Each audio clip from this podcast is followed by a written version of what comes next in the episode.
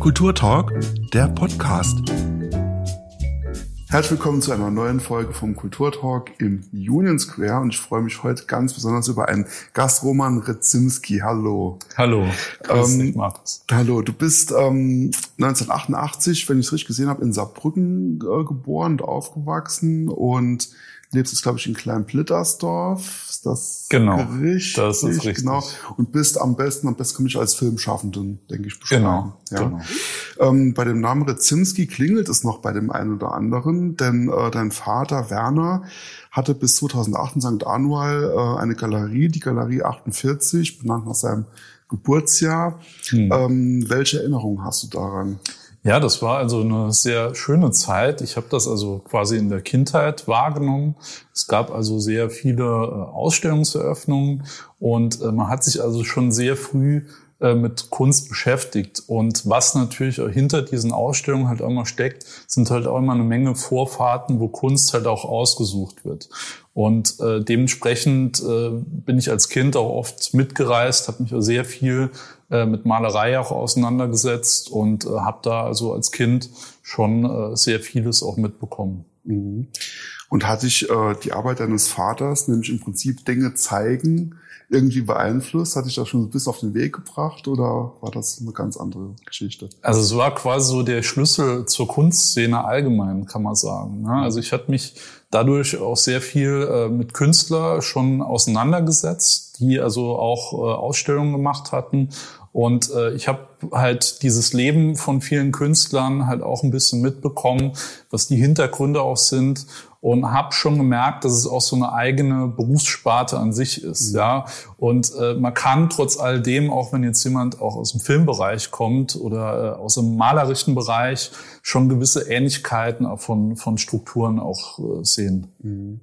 Du hast mit ihm später auch Projekte gemacht, da kommen wir nachher äh, noch dazu.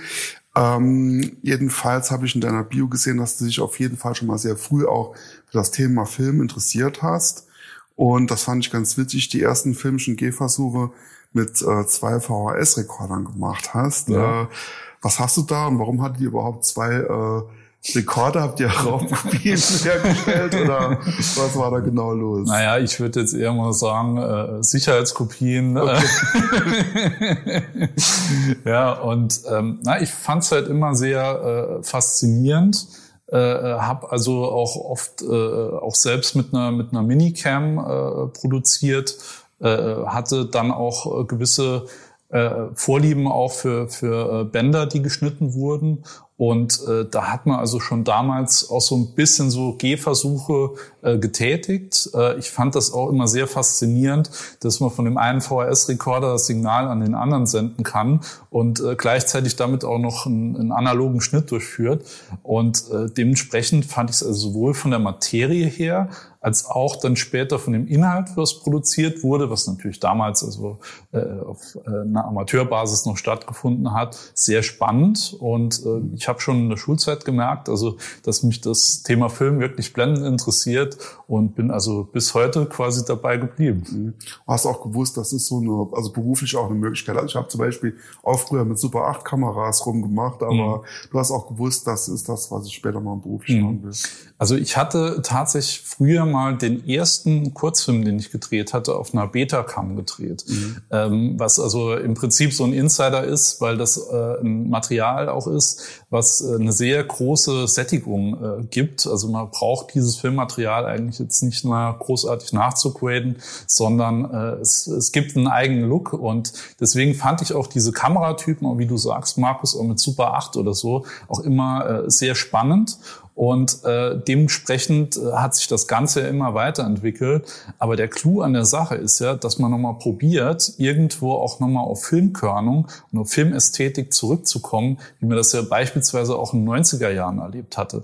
Da war ja kurz, äh, kurz be bevor dieser digitale Wandel halt auch stattgefunden hat. Und mittlerweile, glaube ich, geht auch nochmal die Entwicklung in äh, Richtung Kino, dass man halt auch sagt, äh, man möchte auch nochmal diese Kinoqualität und dieses Kinogefühl allgemein auch nochmal in Deutschland Deutschland haben.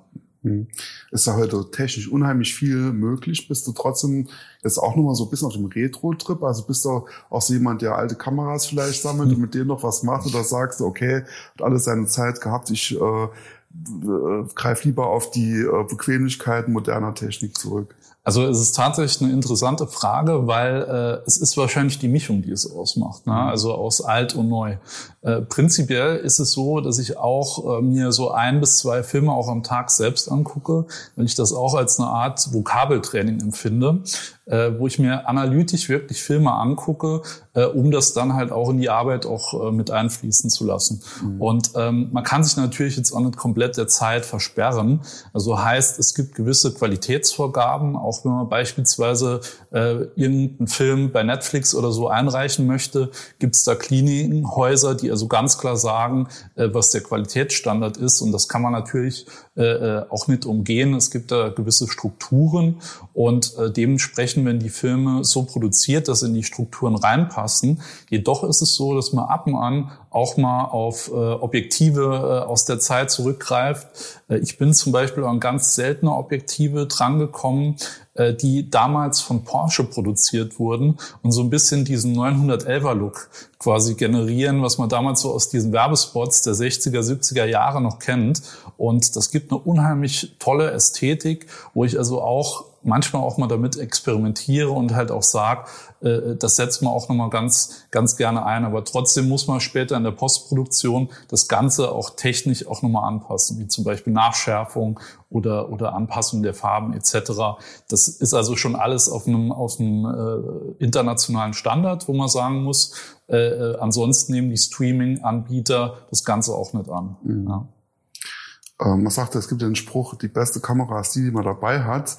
Ähm, machst auch manchmal so Challenges. Es gibt auch so ganz schrottige Kameras in Barbie-Puppen verbaut oder so, aus denen man ja auch was rausholen kann. Hast du sowas schon mal gemacht?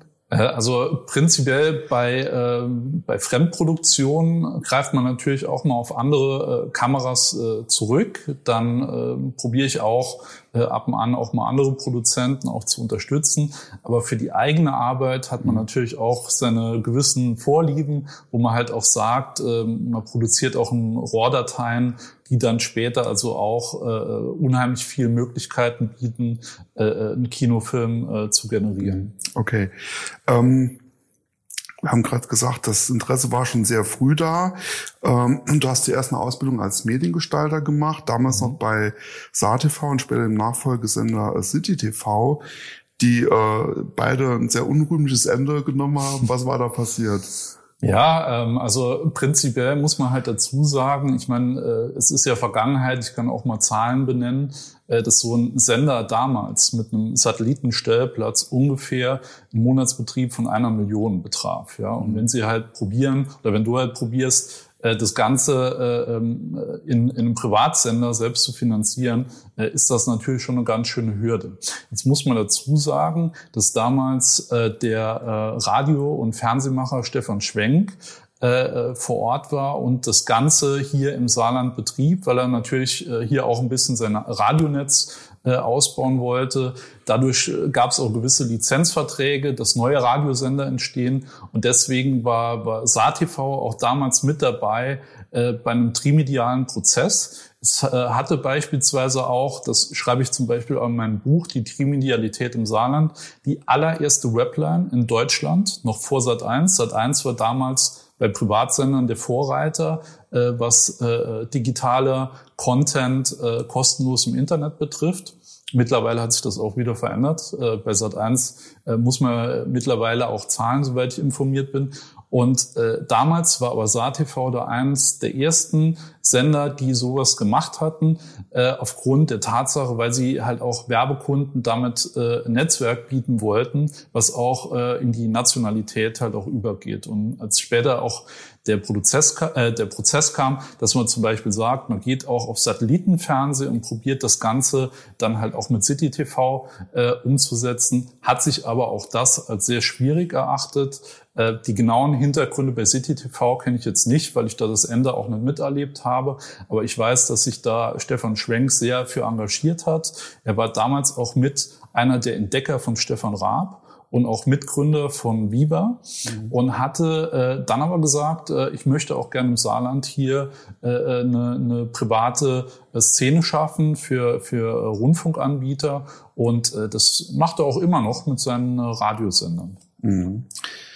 Ähm, ja, also der, der Sender war ja für junge Leute äh, wie dich ähm, ja auch wichtig. Ne? Also gerade mhm. um jetzt hier, sagen wir mal, den Nachwuchs ein bisschen zu fördern, vielleicht werden auch Talente vor der Kamera entdeckt mhm. ähm, oder halt einfach auch einen Ausbildungsplatz halt äh, mhm. zur Verfügung zu stellen.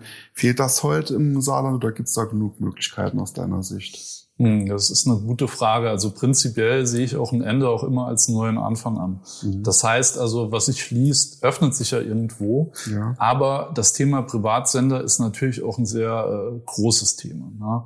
Und ähm, da muss man halt dazu sagen, da finde ich schon, dass es schön wäre, wenn es hier also auch nochmal einen TV-Sender gäbe, der das Ganze äh, auch äh, anbieten könnte.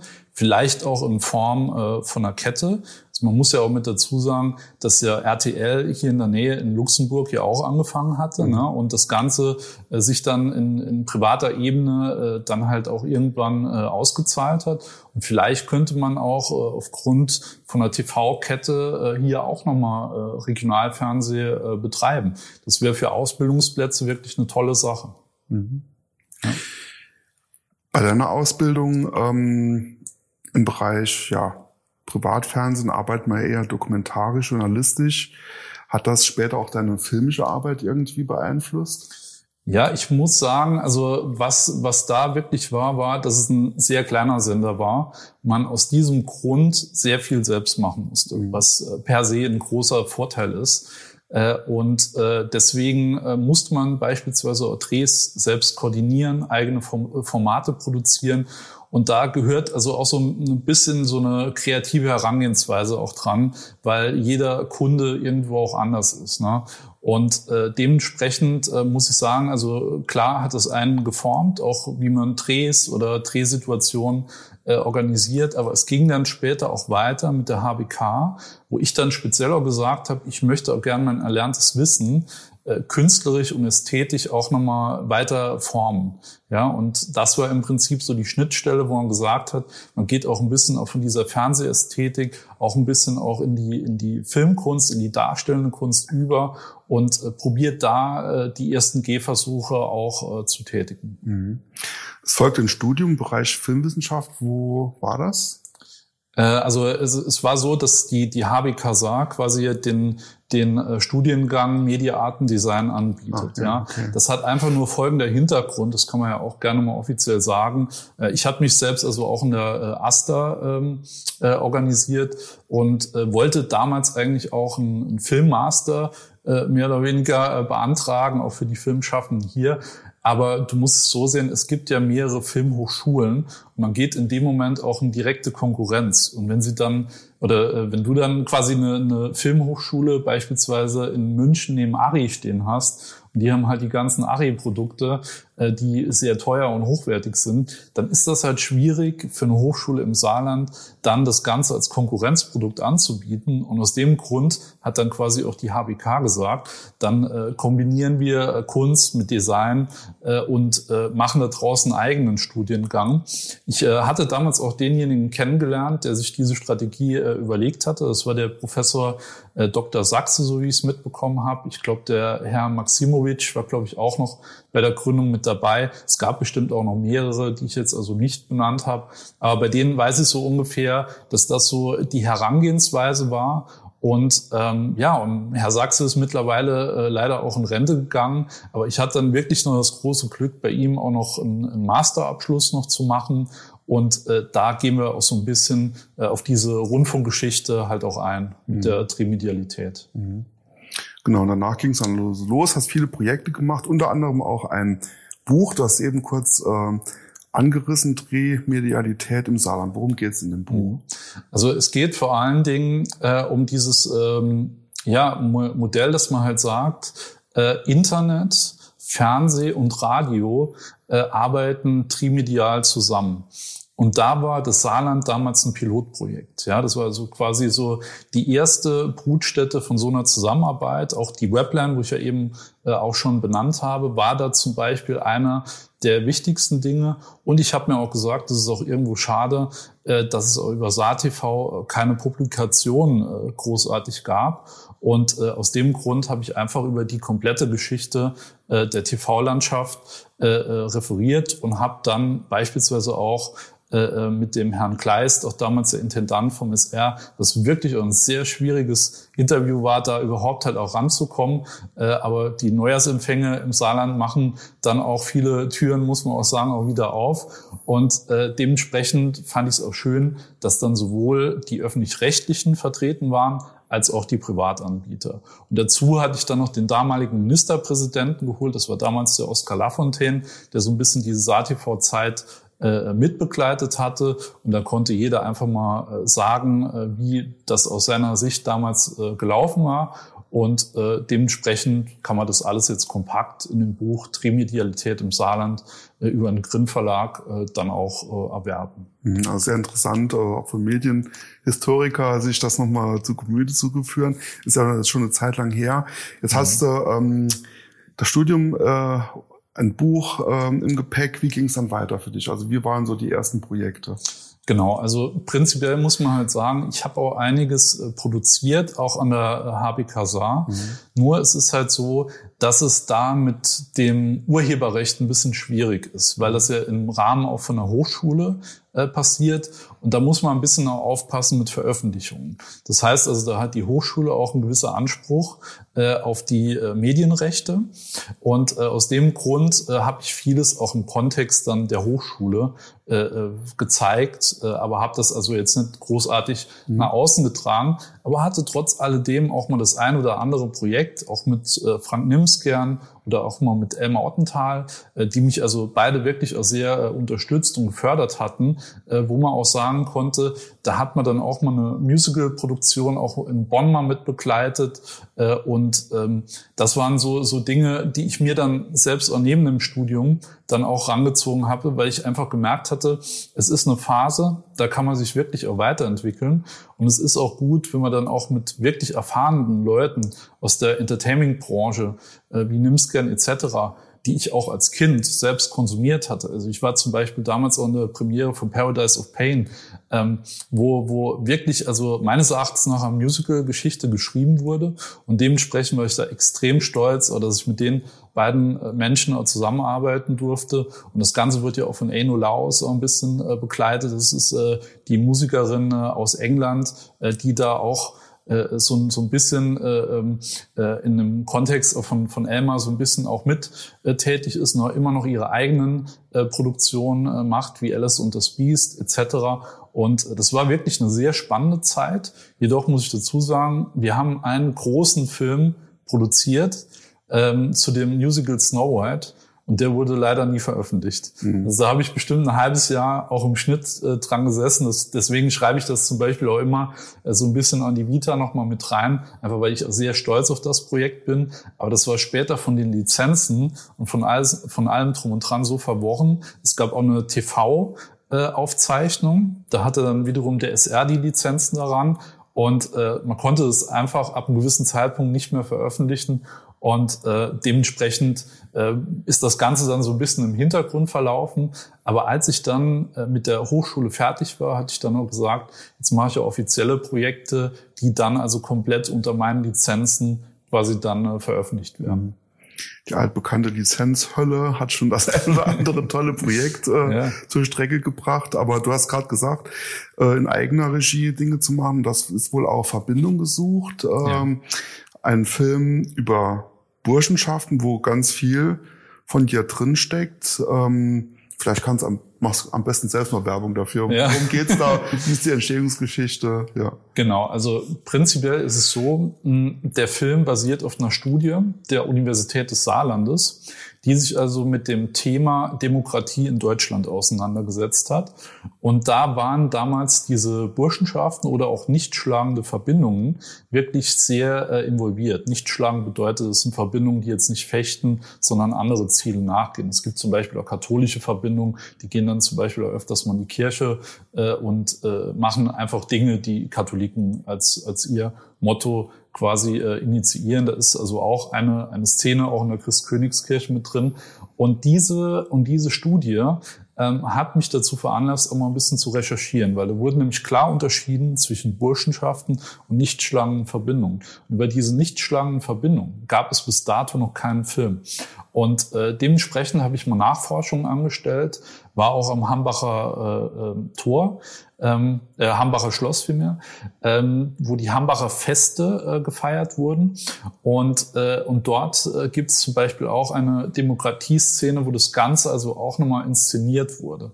Weil ich persönlich bin der Meinung, wir haben hier in Europa wirklich eins der wichtigsten äh, Werte, nämlich die Demokratie. Und äh, das wollte ich also auch nochmal besprechen. Und mit Auslöser war auch damals der Brexit, muss man auch mit dazu sagen, wo äh, auch England gesagt hat, äh, man stellt sich da auch gegen Europa in, in einer gewissen Art und Weise. Ähm, zumindest mal äh, auf, aufgrund äh, der damaligen Abstimmung. Und äh, dementsprechend äh, war mir das wichtig, äh, das Projekt äh, anzugehen, habe mich dann also auch mit diesen sogenannten Geheimbünden auch auseinandergesetzt und habe wirklich einen Film damit kreiert, der wirklich authentisch ist. Ich musste auch wegen dem Film auch ungefähr fünfmal vor Gericht, äh, weil äh, eine Burschenschaft den Film auch stoppen wollte. Ähm, ich kann jetzt auch jetzt nicht genau sagen, was äh, denen an dem Film jetzt auch äh, nicht gepasst hatte, aber ich kann sagen, der Film repräsentiert zu 100 Prozent Demokratie. Und, äh, und das war mir in dem Moment halt auch wichtig. Mhm. Vielleicht noch zur Geschichte. Ich glaube, es ist auch so ein bisschen Love Story mit drin. Worum geht's ja. darin? Also äh, wir hatten das Glück, dass äh, die CDF-Schauspielerin äh, aus Berlin, äh, Loretta Müller, äh, damals noch äh, Annalena Müller, ähm, die Rolle übernommen hat äh, quasi äh, einen äh, ausländischen Studenten zu begleiten, der sich mit diesen Geheimbünden so ein bisschen auseinandersetzt, auf quasi eine sogenannte Villa äh, zieht und dort quasi so eine Art, äh, es nennt sich Fuchsenausbildung macht. Deswegen ist im Übrigen auch der Fuchs auf dem Cover drauf.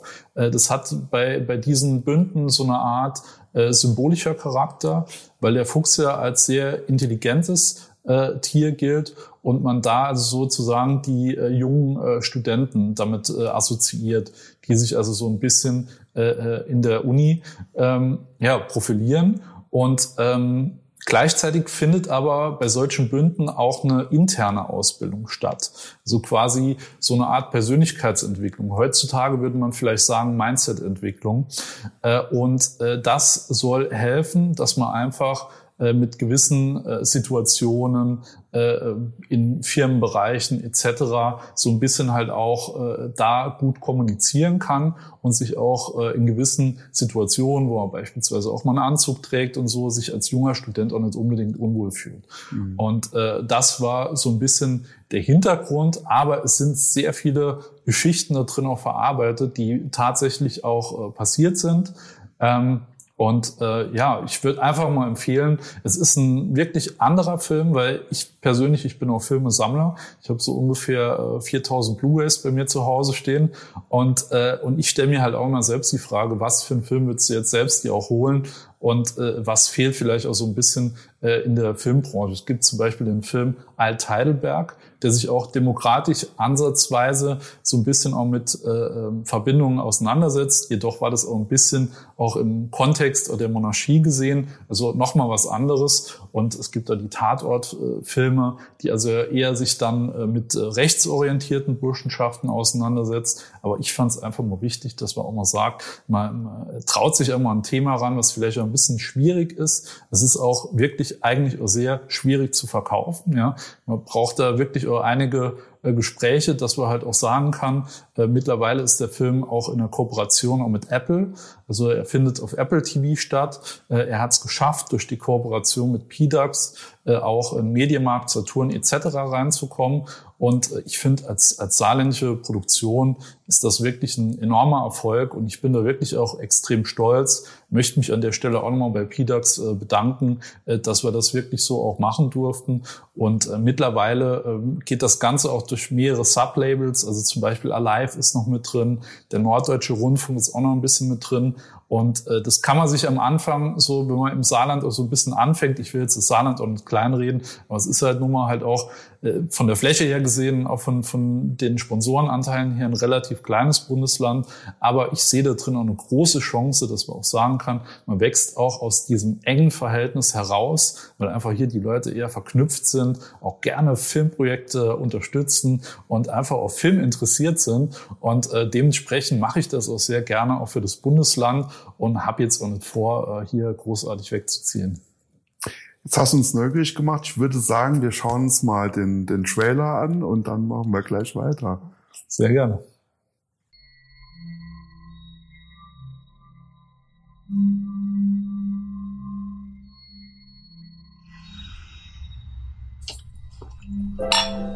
Zum Wohl. Sie wissen, Sie ziehen hier ein und werden auch Mitglied der Studentenverbindung Teutonia. Ja. Willkommen im MINT-Studiengang. Nachdem Sie bereit sind, in den Nutzeleien einzutreten, verpflichte ich Sie auf die Farben Schwarz, Gold, Grün und überreiche Ihnen das Schwarz-Gold-Schwarzen Fuchsenband. Michi, ich sehe dich so schon kaum. Ich will ja die Jungs nicht hängen lassen. Du lässt die Jungs nicht im Stich, du machst mehr als genug. Ich kann dir ein paar Frauenverbindungen zeigen, nächstes Mal, wenn du willst. Vielleicht ist ja was für dich dabei. Die Verbindung folgt einer Tradition kooperierter Studenten. Begreifend, wie junge Studenten schon vor 200 Jahren so einen Drang zur Demokratie verspüren konnten, dass es mich eigentlich bis heute hält, jedes Mal, wenn ich hier bin. Ich habe kein Interesse. ja, geht jetzt. Ganz ruhig. Geht. Vollwertig eingestiegen. Ich würde sagen, wir würden anfangen, aber ihr seid die, die anfangen. Sowas habe ich noch nie erlebt. Und die grundlegende Frage, die sich uns dabei stellt, ist, aus welchen Beweggründen möchtest du überhaupt fechten? Ich gebe das Silenzium weit. Ich glaube aber auch, dass es ganz schön schief ging. Du bist jetzt kein Fuchs mehr.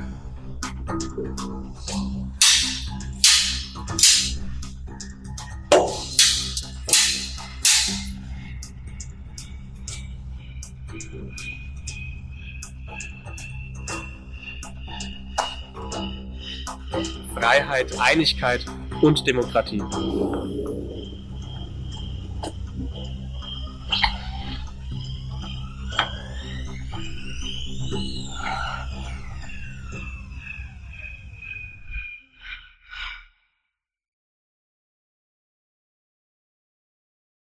So, das war der Trailer zu Verbindung gesucht. Äh, wenn du als junger Student äh, an der Uni gewesen wärst, wärst du eigentlich selbst äh, mal auf die Idee gekommen, äh, sowas beizutreten an Verbindung? Oder haben dich die Recherchen eher abgeschreckt? Also ich muss sagen, ich fand die Recherchen äh, sehr positiv. Also ich persönlich bin auch ein sehr äh, wissensbegehrender äh, Mensch äh, äh, und dementsprechend fand ich das als Recherche sehr, sehr spannend und muss auch sagen, also es gibt da ja auch so gewisse äh, Klischees, äh, dass zum Beispiel äh, man Probleme hätte mit Feminismus äh, oder, oder mit anderen Kulturen. Und das habe ich persönlich jetzt in meiner Recherche jetzt nicht so wahrgenommen, äh, ähm, und äh, ich habe wirklich lange auch recherchiert, weil ich mir wirklich bei den Filmprojekten sehr, sehr viel Mühe gebe.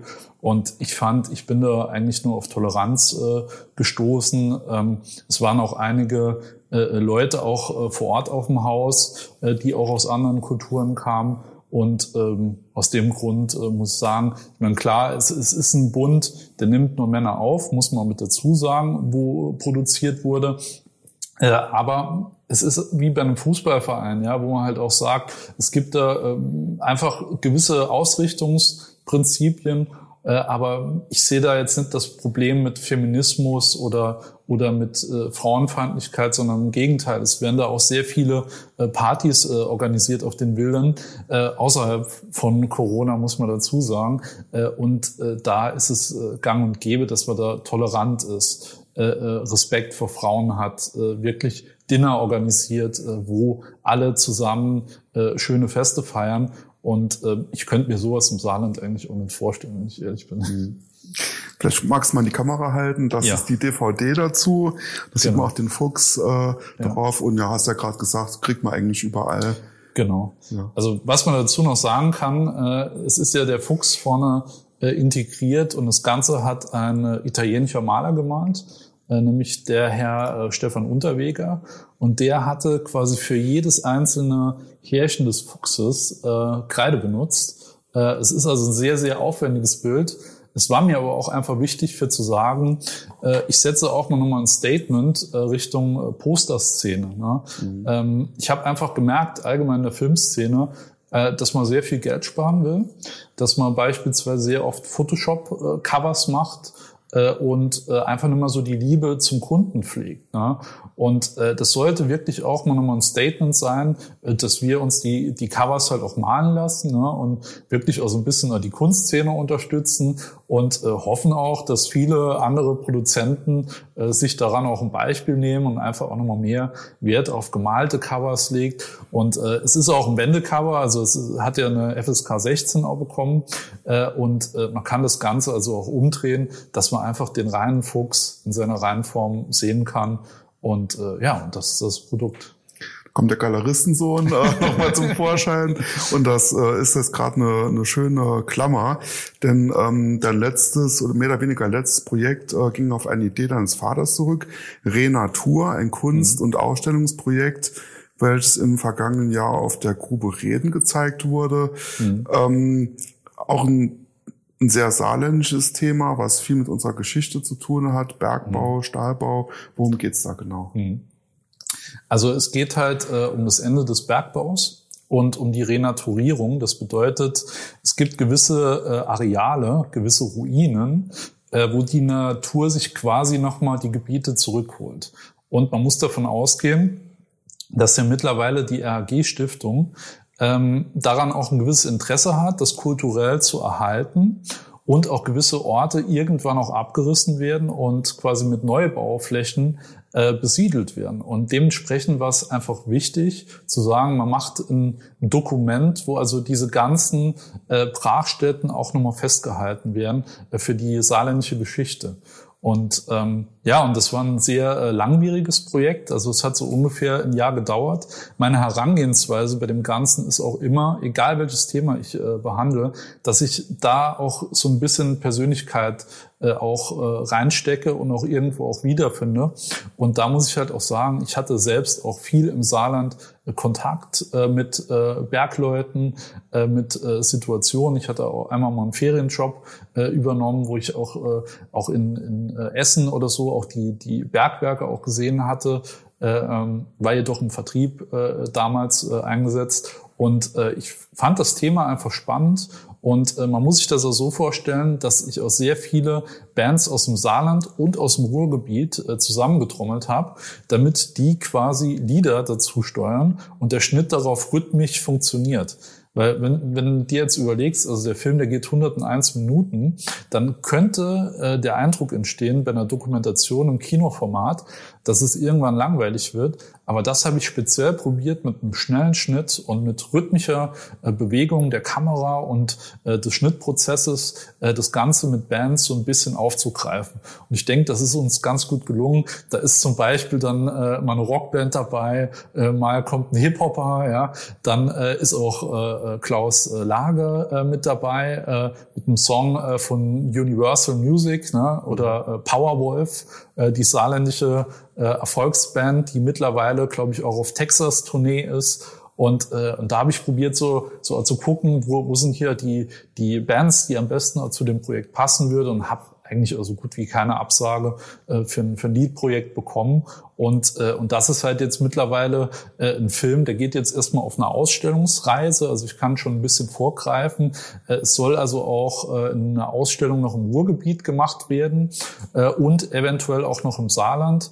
Äh, da sind wir aber noch dran. Und danach äh, gucke ich natürlich auch, dass ich den auch in Vertriebsstrukturen auch bekomme, dass wir eventuell auch nochmal einen Streaming-Anbieter finden, äh, der das Ganze dann halt auch äh, nachvermarktet. Also man kann man sich nur den Trailer anschauen, aber.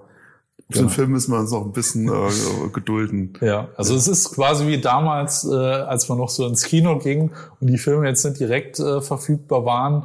Äh, und äh, es wurde halt auch für Ausstellungen produziert, wo es also auch Verträge gab und an die müssen wir uns natürlich erhalten. Mhm. Und äh, wenn diese Verträge dann erfüllt sind, dann kann man auch sagen, macht man es auch einem äh, größeren äh, Heimkino-Publikum äh, ja, zugänglich. Mit Sicherheit auch sehr spannend. Äh, was hast du dir für 2020 Spannendes vorgenommen? Was, auf was dürfen wir uns freuen? Ja, also wir hatten ja äh, im äh, vergangenen Jahr äh, ähm, einen Film produziert, der hieß äh, oder heißt immer noch Mein Freund Boys. Und äh, der Film äh, erzählt die Geschichte des schizophrenen Malers Claude Chaté. Äh, um das Ganze authentisch zu gestalten, äh, hatten wir uns eine Drehgenehmigung geholt äh, bei dem Sonnenberg und hatten in der Psychiatrie drin produziert. Mhm. Dass das Ganze wirklich authentisch ist. Und das hat folgender Grund. Der Maler Claude Chaté hat in der Psychiatrie die Malerei gelernt und äh, wir wollten es so authentisch wie möglich halt gestalten. Und äh, dementsprechend äh, fand auch direkt die SZ auch so ein bisschen die Story auch spannend, äh, hat darüber also auch eine Fortsetzungsreihe gemacht. Und äh, mittlerweile äh, ist der Film im Kasten. Ähm, wir hatten also vor Ort äh, noch die Schauspielerin äh, Sarah Stock äh, aus der Serie Das Parfüm, einfach um die saarländischen Schauspieler auch nochmal etwas zu pushen. Äh, Benjamin Kelm hat die Hauptrolle übernommen, der äh, zwischenzeitlich in New York Schauspiel studiert hatte und während des Lockdowns sogar das Drehbuch in New York geschrieben hatte. Mhm. Äh, aber er ist zum Glück äh, nochmal zurück ins Saarland gereist hatte zwischenzeitlich die Fortsetzung bei Immenhof 2 gedreht, zusammen mit Heiner Lauterbach und ist danach direkt zu uns ins Set gekommen und hat quasi diesen Claude Chaté äh, inszeniert und ist wirklich ein Film geworden. Man kann ihn eigentlich auch nicht in eine Kategorie oder so fassen, weil es ist sowohl ähm, das ganze Thema. Also ich wollte auch nicht einen Film produzieren, der Leute wirklich runterzieht, sondern es soll die Leute aufbauen und in erster Linie ist die Kunst im Vordergrund. Klar ist natürlich die Krankheit auch ein wichtiger Faktor, was ja die Kunst auch beeinflusst äh, und auch die Freundschaft zu Beuys. Wir hatten eine Forschung gehabt von der Stadt Saarbrücken, dass die Stadt Saarbrücken ihm nachweislich ein Konto bei der Sparkasse eingerichtet hatte, wo Josef Beuys ihm Geld drüber, äh, überwiesen hatte. Und aufgrund dieser Tatsache wussten wir, das Ganze äh, ist also quasi kein Hirngespenst oder so, sondern es hat nachweislich stattgefunden. Und dementsprechend wurde auch Josef Beuys äh, von äh, Sebastian äh, Müller-Dechen äh, inszeniert, der wirklich auch vom Gesicht her extrem gut äh, zu diesem wichtigen Charakter der Kunst halt auch gepasst hat. Und da sind wir jetzt an der Postproduktion und äh, wenn die fertig ist, also wir leihen uns da auch immer bei den Filmen äh, nochmal Filme, äh, Filmfilter aus Hollywood aus, die das Ganze dann also auch äh, hochwertig graden, dass wir also da auch keinen keinen äh, Unterschied haben, also zu größeren Produktionen rein von der Ästhetik her gesehen, aber wie schon erwähnt, ist unser der Faktor wichtig, dass wir auf Filmkörnung setzen, dass wir auch das Analoge mit berücksichtigen und alle Vokabeln, die wir bis dahin angelernt haben, dann halt auch einsetzen. Mhm. sind wir wieder am Anfang, also ihr seid noch am Schnippeln sozusagen, wie man zu genau. VHS-Zeiten vielleicht gesagt hätte. Gibt es schon äh, ein Zeitfenster, wann der eventuell erscheinen könnte?